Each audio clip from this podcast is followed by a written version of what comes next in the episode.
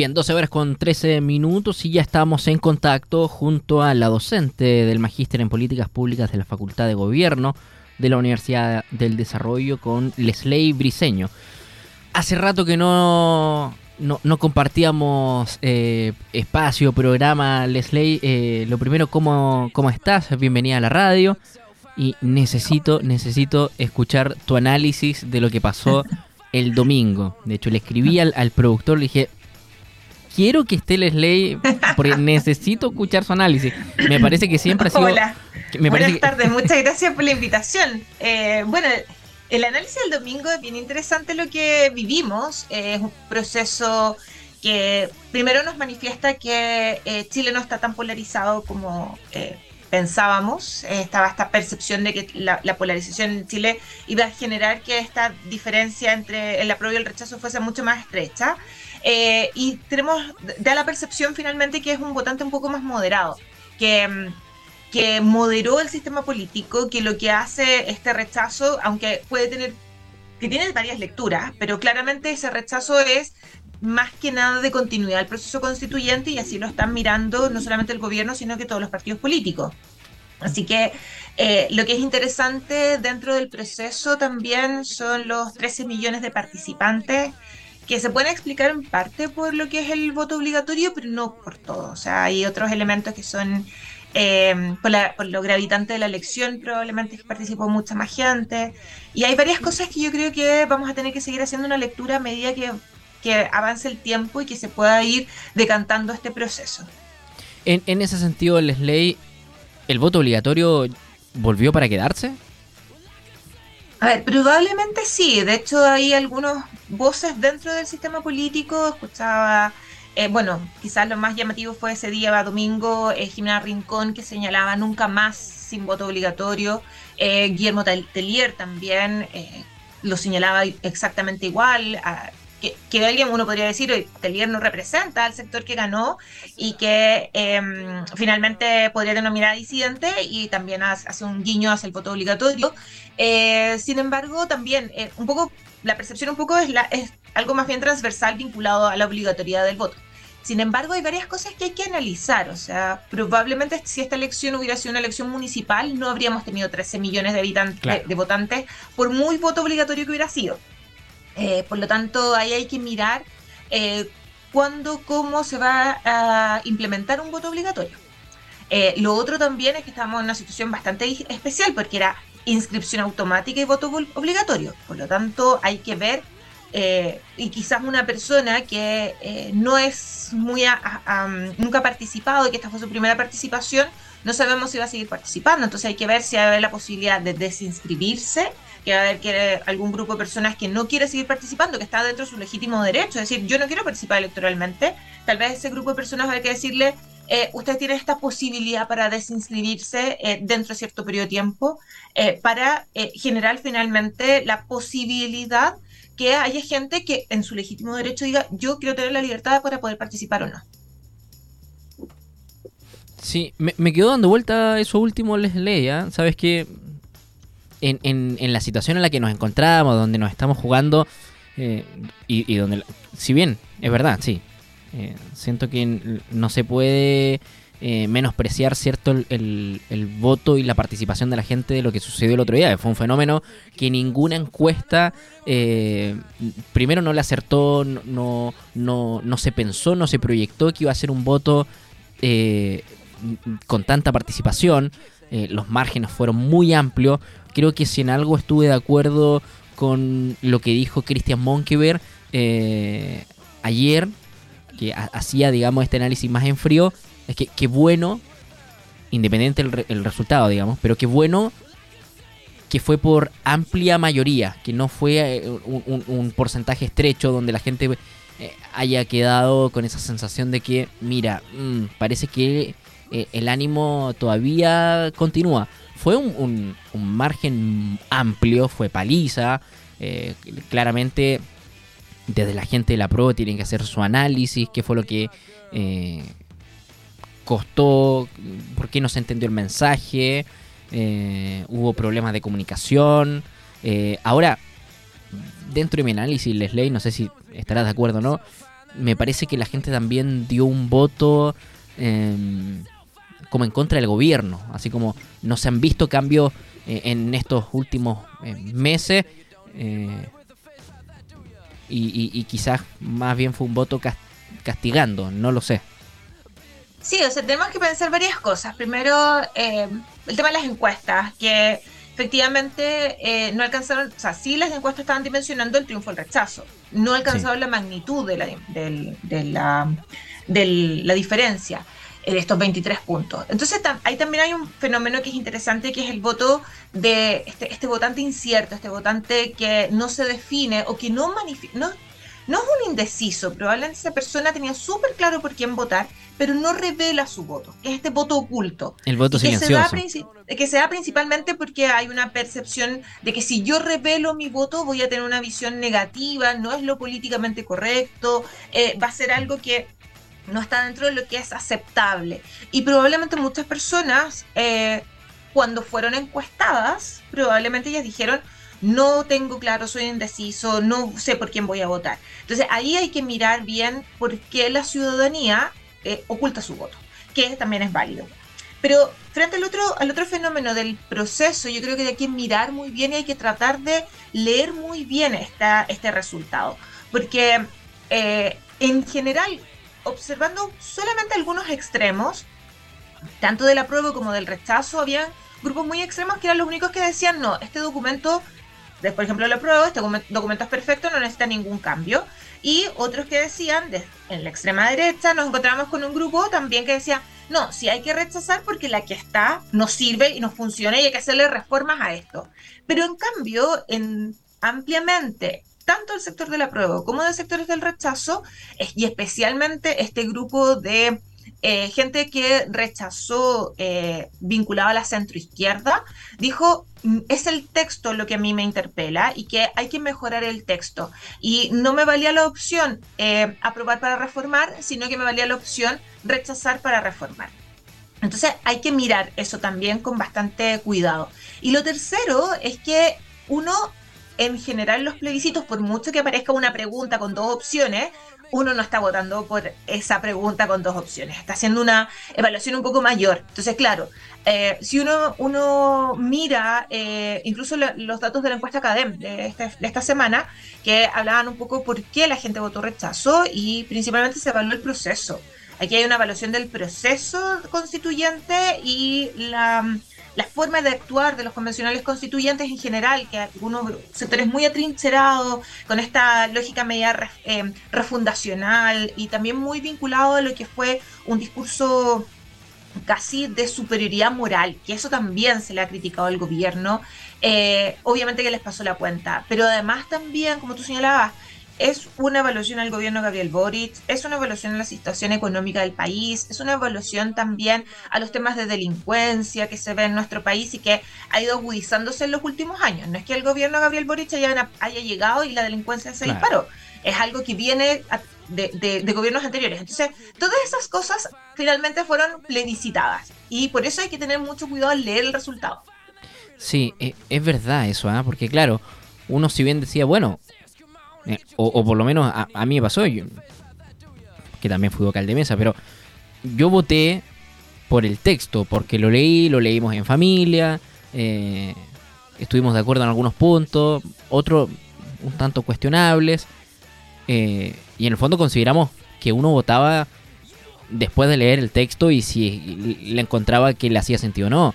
Pero ahora no deja de ser cierto esa parte del análisis que, que hace Leslie eh, en el sentido que, claro, la gente eh, también se dejó llevar por lo que, casó, por lo que pasó en el caso de Rojas Bade, eh, por discursos de repente de... Mm, se me va el nombre del, del, abogado. ¿Baza? ¿Jaime, Jaime Baza? no, pero bueno, también Baza, Atria, el, el Stingo. Ahora, sí. ¿cómo, seguimos de aquí en adelante? O sea, y es más, agregando un punto más en ese tema, por ejemplo, alguien que haya sido indeciso el día domingo en la mañana y que no sabía cuál era su opción y todavía no había decidido y escuchó lo del atentado en Hualquí, esa persona probablemente fue y votó rechazo. Así, así de volátil puede ser también un poco el proceso. Ahora, ¿qué es lo que viene? ¿Qué es lo que sigue? Está claro y hay un, consenso transversal por parte del, del mundo político de que eh, el proceso tiene que, eh, tiene que continuar, ¿ya? Eh, de hecho, por eso también van a haber reuniones, hubieron reuniones ayer del presidente con el presidente de la Cámara de Diputados y la, presidencia del Senado. Eh, también hubo reuniones con el comité político. Ahora, eh, en instantes, se va a realizar el primer cambio de gabinete. Sí, estamos todos expectantes en eso también. Estamos todos, exacto. estamos todos expectantes con el cambio de gabinete. Eh, viene también la reunión la tarde con las personas, con los presidentes de los partidos políticos transversales. Ya, si es que no me equivoco, eh, creo que la mayoría de los partidos políticos han ido asumiendo y ah, van a asistir. Y eso es parte del proceso que viene, que ahora tiene que, ponerse de acuerdo en cuál va a ser el mecanismo de cómo va, va, a continuar. Probablemente, eh, no sé si, no, creo, por un poco también la percepción de la ciudadanía, que se vuelva a trabajar una convención constituyente. Probablemente no, porque hay una percepción un poco de su trabajo más bien negativo el proceso tiene que ser rápido. Entonces, ¿cómo agilizamos un proceso que ya lleva dos años y que ha, agotado también a la ciudadanía? Entonces, eso es un poco el mecanismo que tiene que eh, acordar el sistema político hoy día para poder empezar a trabajar en lo antes posible. Varias cosas. El Partido Republicano me, da la sensación que todavía no confirma si es que va a este acuerdo. Eh, tengo entendido, tengo entendido que no va a ir. Tengo entendido por lo que yo había revisado ayer en la noche y de la mañana que el Partido Republicano se había restado de esta de la participación. Desmarcándose totalmente de, lo que había dicho eh, Edward, ¿cierto? En que claro que se venía este proceso de, rechazar para reformar. Eh, o, que, o, que dependía en el fondo del cambio de gabinete que, que se viene ya en breve eh, lo cierto es que el presidente ya em, aceptó la renuncia de Manuel Monsalve como subsecretario del Interior. Eh, se dice que asumiría en la Secretaría General de la Presidencia en reemplazo de Giorgio Jackson. En la transmisión estamos viendo que llegó Moy de Toá, madre de Carolina Toá, esposa de José, detenido, torturado, asesinado en dictadura, em, quien va a ser parte de este público asistente pensando en el nombramiento de Carolina Toa como ministra de Interior, en reemplazo de Isque Siches, que sería como la jugada. Eh, ahora, si es que podemos analizar también este fenómeno ya en este Chile moderado, digamos, que eligió a, Gabriel Boric por sobre José Antonio Cast, pero que rechaza la propuesta de nueva constitución, eh, que quiere volver al centro, digamos, al diálogo, Mm, pero que al mismo tiempo eh, este proceso continúa, pero que también va a ser un gasto de tiempo y plata y de incertidumbre. Vimos el juego que pasó con, con el dólar, ¿cierto? Bajó, pero hoy volvió a subir. Esta semana no baja la benzina, o sea, perdón, no sube la benzina, pero tal vez la próxima sí. Y, vamos a seguir un tanto con esta misma incertidumbre. Eh, y, siento que ha, sido difícil entender lo que ha sucedido en el último tiempo. Eh, lo decía, sí, el, tema de la incertidumbre política generalmente obviamente va a traer incertidumbre económica. En general era esperable que el dólar eh, tuviese, y no solamente el dólar, sino que la bolsa tuviese un comportamiento errático el día de ayer. Eh, yo no soy economista, así que la verdad, las cambios a qué se deben específicamente, más allá de, la especulación muchas veces, eh, no, la, puedo explicar en, detalle. Sin embargo, lo que sí eh, sabemos es que muchas de estas otras situaciones vinculadas al alza del dólar o también a lo que va a pasar con las bencinas tiene que ver también con la situación internacional. No nos olvidemos que hay una crisis política en Europa eh, con los principales exportadores de gas, de petróleo, que es Rusia, y eso también nos, nos trae coletazo. Pero también efectivamente el proceso tiene que ser un proceso que se, que se viene, que dé certidumbre a la ciudadanía. Y por eso ponerse de acuerdo en esta reunión de hoy de la tarde es fundamental, porque eh, también saber cómo va a funcionar probablemente le da mayor, va a dar más certezas a la economía y va a traer una mayor estabilidad en torno al dólar, en torno a la bolsa, ahí posteriormente la inflación. Y efectivamente los cambios de gabinete, eh, estos, algunos hablan de enroques, Eh, y claro que es, un tema interesante que pasa en todos los gobiernos, los enroques, pero es interesante cómo se ven a realinear las fuerzas políticas acá.